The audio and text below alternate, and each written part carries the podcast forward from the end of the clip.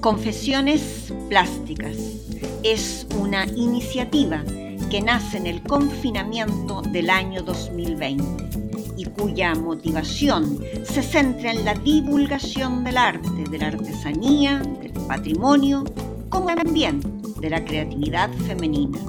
Esta idea se muestra por medio de un formato podcast.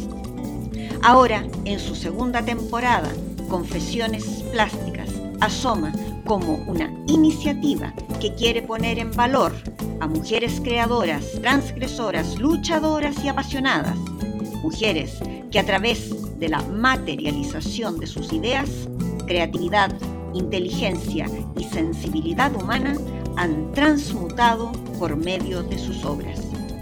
En el mundo actual, donde la disputa y la violencia se apoderan del día a día, es el arte y la creación de estas mujeres quienes nos pueden rescatar dando nuevas miradas, inquietudes y sobre todo siendo referentes para otras mujeres, jóvenes, viejas o niñas, pues su creación y su arte nos trascienden.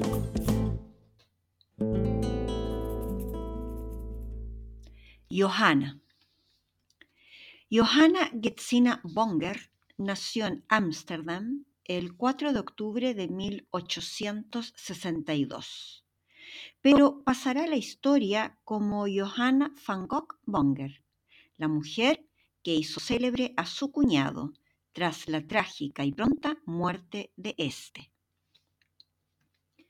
Jo, como se autodenominaba, fue la quinta de siete hermanos. Perteneció a una familia amante de la música la Casa Bonger solía recibir a cuartetos. Ellos familiarizó y educó el oído de la pequeña Jo, llegando a ser esta una muy buena pianista.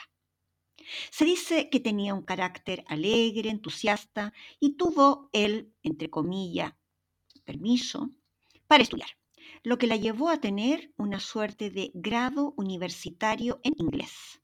Eso le permitió trabajar en la biblioteca de Museo británico en Londres por algún tiempo.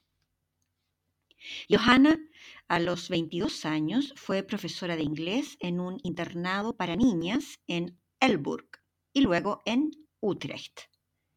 Sabemos, por tanto, que Jo fue no solo instruida e inteligente, sino que tuvo una idea de mujer, una idea y una idea de derecho, en el derecho a educarse y a trabajar, que puso en práctica personalmente.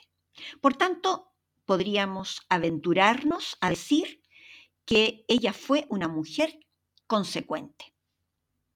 Viviendo en Ámsterdam, Johanna conoció a Theo van Gogh, hermano menor del conocido y genial pintor Vincent van Gogh. La historia de esta pareja nos informa mucho de las ideas y del talante de Johanna. Al año de haber conocido a Teo, y después de haberlo visto en dos ocasiones, el muchacho se presentó en Ámsterdam para pedir su mano en matrimonio. Johanna no solo lo rechazó, sino que se molestó, pues prácticamente un desconocido muchacho le pedía como esposa. Hubo de pasar otro año en donde se entiende la pareja tuvo tiempo de compartir y conocerse. Entonces, Johanna aceptó a Teo como su esposo el 17 de abril de 1889. Tuvieron un hijo al año siguiente, al cual llamaron Vincent Willem van Gogh. El matrimonio van Gogh-Bonger se instaló en París en plena Belle Époque Teo era marchante de arte. Sí, marchante, pero con ideas vanguardistas. Teo desafiaba el realismo impuesto por la Academia de Bellas Artes. El piso donde vivían en París estaba colmado de obras de Vincent y Teo solía hablar apasionadamente de su hermano a su joven esposa. Van Gogh el pintor se movía constantemente entre Francia, Bélgica, Inglaterra y Países Bajos. Pintaba con mucho ahínco y vehemencia, campos, olivos, trigos, campesinos, etcétera, etcétera. Estas obras las enviaba a Teo con la esperanza de que su hermano les encontrara mercado. Sabemos que la relación del pintor holandés y su hermano fue profundamente estrecha y amorosa. Ambos tenían una conexión epistolar casi cotidiana. Vincent confió toda su vida, sus anhelos, sus sueños, sus penurias y pesares a su amado hermano menor. Teo lo contuvo no solamente de manera emocional, sino también muchas veces económicamente. Vincent fue un genio, un precursor, con un sentido espiritual del arte, como el que más. Muchos historiadores lo señalan como el precursor, o más bien como el padre del arte contemporáneo, el que se habría iniciado con su obra Los comedores de patatas en 1885. Aunque evidentemente hubo artistas antes de Vincent, que ya daban los primeros pasos hacia el arte contemporáneo. La sensibilidad, la conexión con la naturaleza que tuvo el pintor holandés no fue visto, no fue apreciado ni valorado en su tiempo. Vincent van Gogh vendió una sola obra en su corta vida. Ese era, en definitiva, el cuñado de Johanna, un pintor genial que nadie valoraba, con serios desequilibrios emocionales y mentales que aumentaron debido a los tratamientos a los que fue sometido por un connotado doctor Gachet. Un cuñado al que había que sostener económicamente y del que siempre estaba acongojadamente pendiente su marido Teo. Sabemos que Jo desde jovencita escribía en un diario donde plasmaba su vida, sus inquietudes, sus sueños e impresiones. Ese diario ha sido de un tremendo valor respecto de lo que allí escribió sobre Vincent. Hubo un día que llegó una obra diferente a casa, con un cielo diferente. Vincent había enviado a Teo y Jo La Noche Estrellada. Esta obra daba cuenta de un nuevo lenguaje. Ya el realismo estaba quedando atrás los brochazos espesos y profundos, los trazos enérgicos, informaban que había un artista que estaba buscando, quizás cavando en un lenguaje, en una nueva forma de comunicación y de expresión. Sin embargo, Teo no percibió aquello. Consideró la obra de su hermano muy perturbadora y le escribió, abro comillas, Considero que eres más fuerte cuando estás haciendo cosas reales. Cierro comillas. En 1890, Vincent fue a visitar a su hermano y cuñada a París. Johanna esperaba a un pintor perturbado, mentalmente débil. Sin embargo, escribió en su diario. Abro comillas. Ante mí estaba un hombre robusto, de hombros anchos, con un color saludable, una mirada alegre en sus ojos y algo muy resuelto en su apariencia. Cierro comillas. Lo que ocurrió después ha sido narrado muchas veces. Theo acordó que Vincent se quedara en el pueblo de Auvers-sur-Oise, al norte de París, al cuidado del siempre presente doctor Gachet muy poco después, Theo recibió la noticia de que Vincent se había disparado. Theo corrió tan, tan rápidamente donde su hermano, donde su amado hermano, que Vincent falleció en sus brazos. Theo le siguió en aquel camino hacia la eternidad, rápidamente. Tres meses después sufrió un colapso completo debido a la sífilis que había contraído antes de su matrimonio.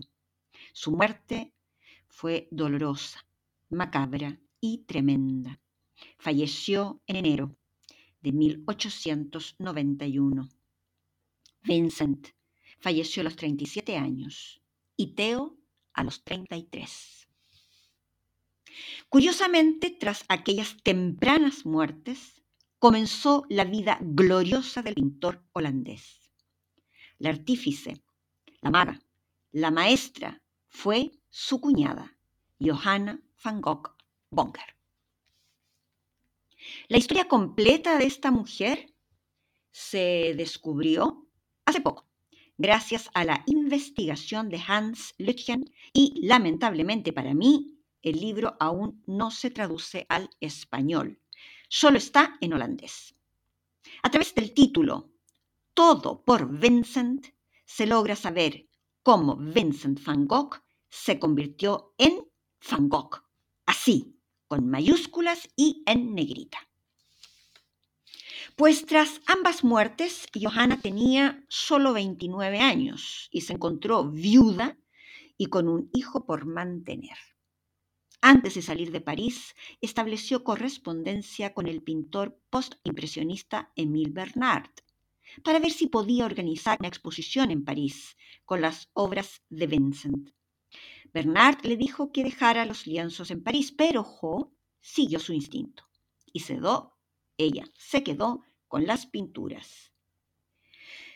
Y se llevó las obras hasta Busum, cerca de Ámsterdam, en donde abrió una casa de huéspedes y retomó los contactos artísticos que había tenido en algún momento. Además, Johanna trabajó haciendo traducciones de cuentos escritos en francés para sostenerse económicamente. En 1892 organizando una exposición sobre la obra de Vincent, Johanna se ve tremendamente criticada por el artista Richard Roland Holst. Abro comillas.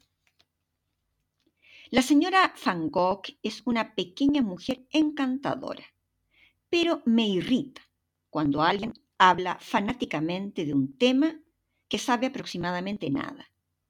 Y a pesar de que está cegado por el sentimiento, todavía piensa que está adoptando una actitud estrictamente crítica. Es una babosada de niña de secundaria, nada más.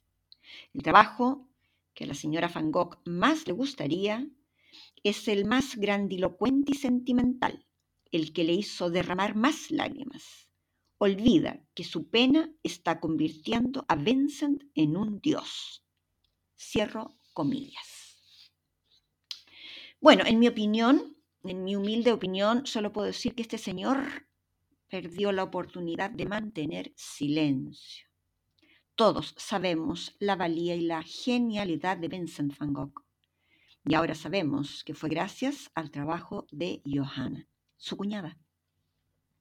Mucho antes de este coronavirus, Hans Lütgen tenía la costumbre de comparar a Vincent van Gogh con un virus. Abro comillas. Si ese virus entra en tu vida, nunca desaparece. Cierro comillas. Lütgen, especialista en literatura holandesa e historia del arte, estuvo 15 años estudiando las cartas escritas entre Vincent y Theo. Al finalizar el trabajo, Lütgen se dio cuenta que estaba en el principio de una nueva investigación, pues se dio cuenta que Vincent al fallecer no era ni conocido ni respetado como pintor. Entonces, se percató que, abro comillas, empecé a ver que Jo era la araña en la teralaña. Tenía una estrategia.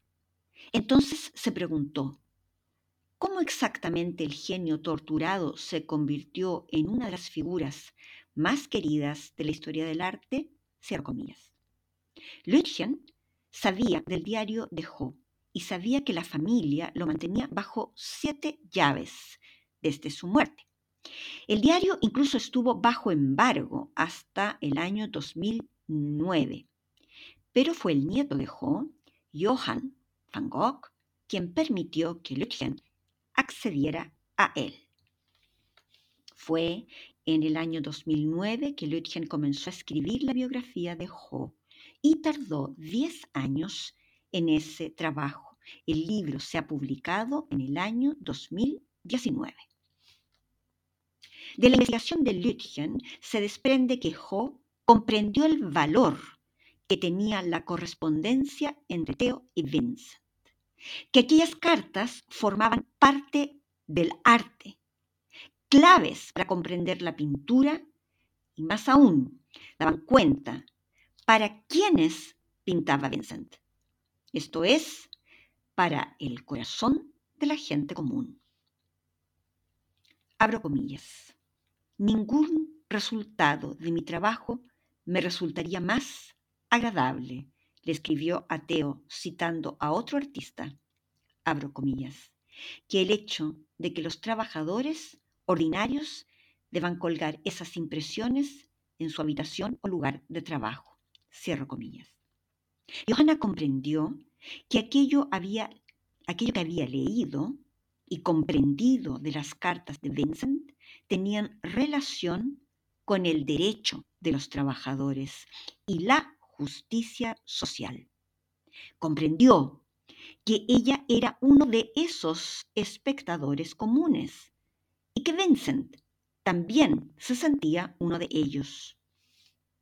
Ho se dedicó entonces a trabajar por ello y más aún, trabajó activamente por el sufragio femenino. Ho encontró muchas puertas cerradas en críticos de arte cuando enseñaba la obra de Vincent, pero se juró a sí misma trabajar hasta que las obras gustaran. En 1890 comenzó un movimiento que unía socialismo y artes visuales, un arte que ahondaba en cuestiones sociales.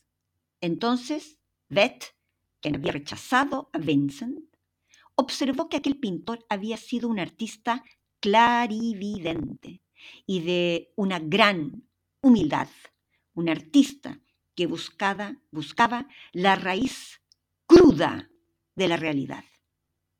Ho siguió trabajando tenazmente, aprovechando su éxito inicial.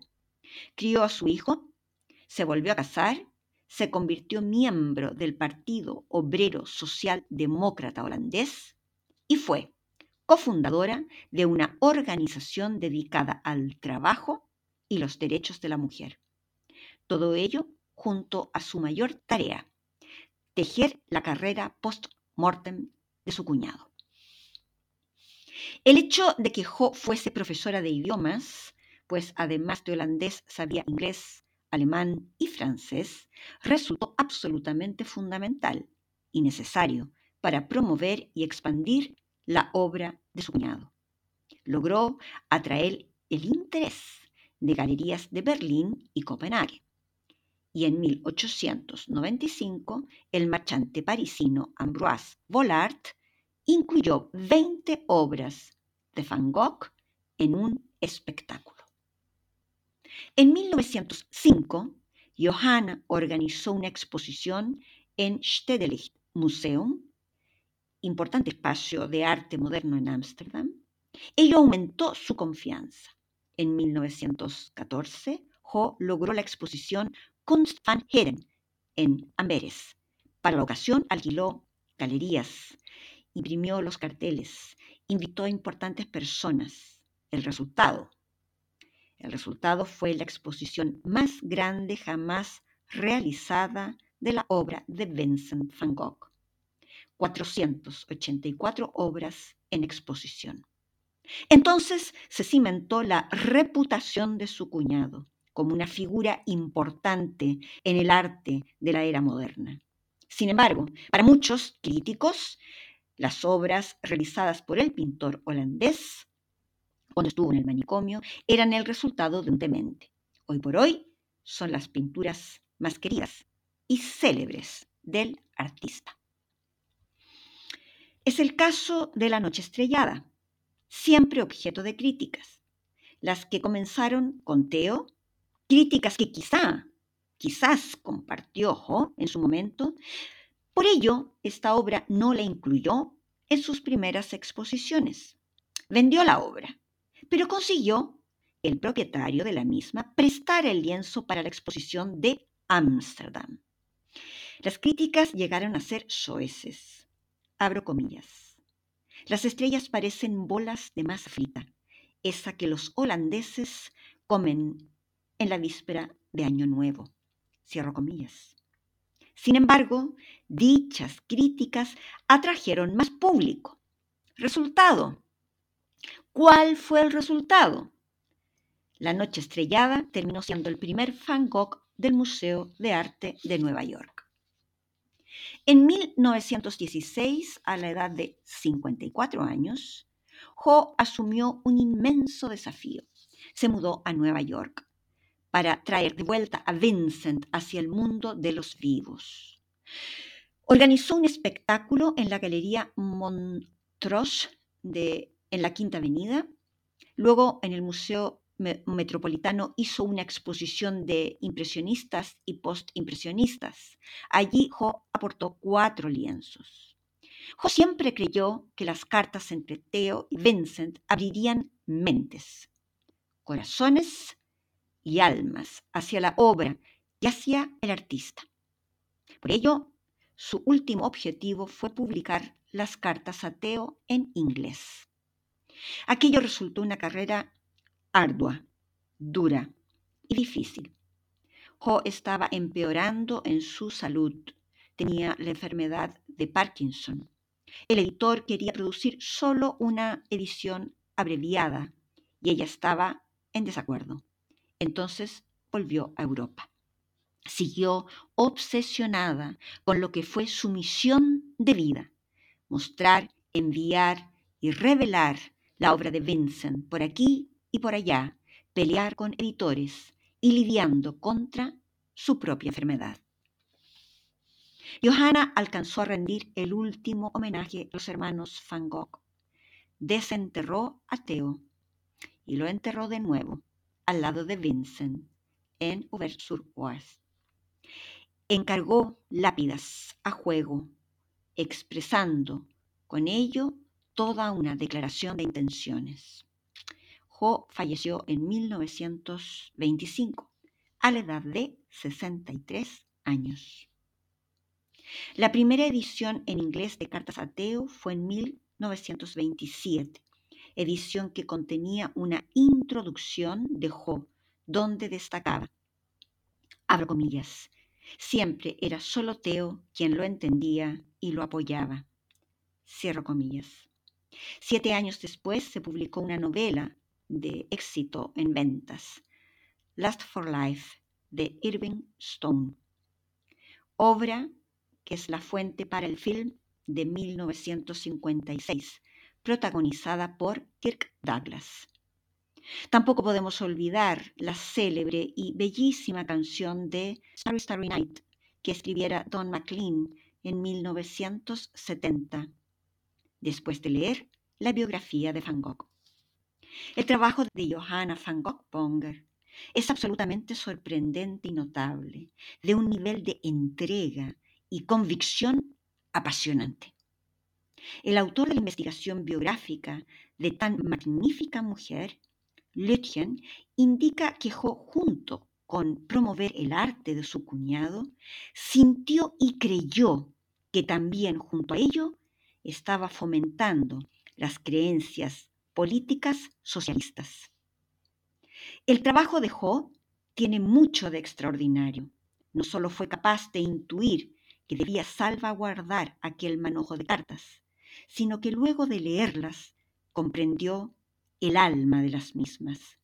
Internalizó el espíritu de Vincent, comprendió que aquello podría ser importante y develador para la sociedad y el devenir de las personas comunes.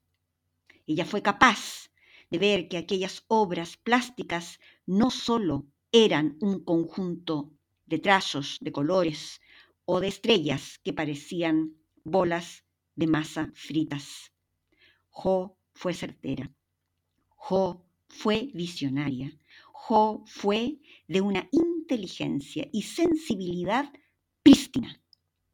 Ocupó su vida en heredarnos a Vincent. Trabajó con ahínco y vehemencia para que el mundo pudiese observar y leer los valores socialistas en los que creyó firmemente su maltrecho y brillante cuñado. ¿Cuántas Johannas necesita el mundo? ¿Cuántas, cuántas, cuántas? Se requieren hombres y mujeres que rescaten las miles de magníficas obras de magníficos creadores que yacen en bodegas, sótanos y guardillas, abandonados a su suerte. Hombres y mujeres que sean capaces de ver tras las manchas los trazos y las líneas, las ideas de magníficos artistas, hombres y mujeres que no se queden en el obsceno interés económico que el arte pueda ofrecerles, hombres y mujeres que dejen de vender a precio de escándalo churros y mamarrachos y que sepan valorar y honrar lo que de verdad es el arte y la innegable importancia que tiene para nuestra sociedad. Por favor, más Johannas y menos galerías encumbradas que cobran a los artistas por exponer. Necesitamos más Johannas y menos del vulgar esnovismo. Don MacLean nos dijo en su canción, pero pude haberte dicho, Vincent, que este mundo nunca fue hecho para alguien tan hermoso como tú. Esta canción no podría haber sido escrita sin Jo, pues hoy por hoy no nos cabe duda que sin Jo no habría Vincent. Y sin Vincent el mundo sería muchísimo más inhumano. Descripción de obra. La obra Sin Johanna no hay Vincent se establece en un lienzo de 73 centímetros por un metro y está realizado desde una impresión digital del rostro de Johanna, intervenido con acrílico y lápiz pastel, mismos materiales utilizados en el resto de la obra. Los elementos plásticos principales de esta composición son el color, el trazo, la dirección, la línea de horizonte y la textura. La obra muestra a una Johanna recién viuda, vestida de luto, que ha quedado sola en el mundo junto a su pequeño hijo. Muertos están su esposo Theo van Gogh y su cuñado Vincent. Junto con su viudedad, ha heredado una montonera de cartas y de cuadros que nadie, nadie, nadie quiere y nadie, nadie, nadie respeta. Johanna está sola en medio de un mundo inhóspito, más de pronto se ve invadida por la fuerza, la energía de Vincent. Los trazos fuertes y vigorosos emergen desde la base y la van inundando, la van atrapando como una posesión pictórica. El color le va a ganar al negro de su luto. Los trazos son todos inyecciones diagonales y generan un movimiento incesante, vital y vigoroso. Se advierte que todo este ejército de trazos llegarán a ser el nuevo motor energético de Hobbes. Johanna está de pie mirando su nueva realidad de frente. Tras ella, una línea de horizonte divide el cielo de la tierra. El cielo es todo luz, es todo calor, vida y viveza. Jo está invadida por los girasoles, por el interior del café nocturno de Arles, por los campos de trigo de Van Gogh. En tierra surgen los colores complementarios, verdes y rojizos, violetas y amarillos, los jardines de lirios, los campos de trigo con cipreses, los campos de trigo con cuervos volando, envuelven sus piernas y Jo ya es toda Vincent. Los trazos se vuelven espesos y crean una textura irregular como la piel de los campesinos al sol. El poder de las fuerzas primitivas de la naturaleza se han hecho presente y se han apoderado de Johanna, quien se ve con un nuevo ímpetu y desconocido tesón para emprender su objetivo. Johanna van Gogh Bonger, como nadie entendió la genialidad de su cuñado y bregó y luchó y peleó porque, aunque fuese tras la muerte de éste, el mundo entero conociese y admirase al gran genio holandés. Ella se dejó la piel, ella editó sus cartas, las cuales transformó en la mejor y más íntima biografía de Van Gogh. Johanna luchó sin descanso hasta que el mundo entero se rindió a los pies del genio. Por eso nadie puede dudar que sin Johanna no hay Vincent. Con la historia de Johanna damos término a la temporada 2.2 de Confesiones Plásticas, no sin antes agradecer la audiencia y no sin antes informar que el día 8 de marzo, Día Internacional de la Mujer, se inaugurará la exposición Desolvidando, un rescate de la mujer olvidada. Allí estarán todas en los lienzos correspondientes a todas las mujeres que hemos desolvidado esta temporada. La exposición estará hasta el día 21 de marzo en el Colegio Mayor Padre Poveda de Madrid. Exposición que podrá ser visitada libremente de jueves a domingo de 11 a 18.30 horas. La bibliografía de la temporada 2.2 ha sido Camille Claudel de Andel B editorial Circe. Inés del alma mía, de Isabel Allende, editorial Plaza y Janés.